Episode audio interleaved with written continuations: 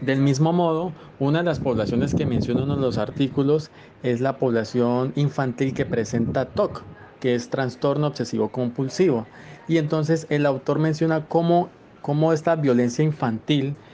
que no se presenta, que no se presenta tanto a nivel físico, violencia física, pero sí a nivel psicológica, a nivel de abuso sexual y a su vez a nivel emocional, como este tipo de, de acciones eh, violentas a nivel infantil en población que presenta TOC eh, termina de alguna forma también generando eh, problemas considerables en su edad adulta. Menciona la parte de conductas antisociales, enfermedades como la depresión, entre otras.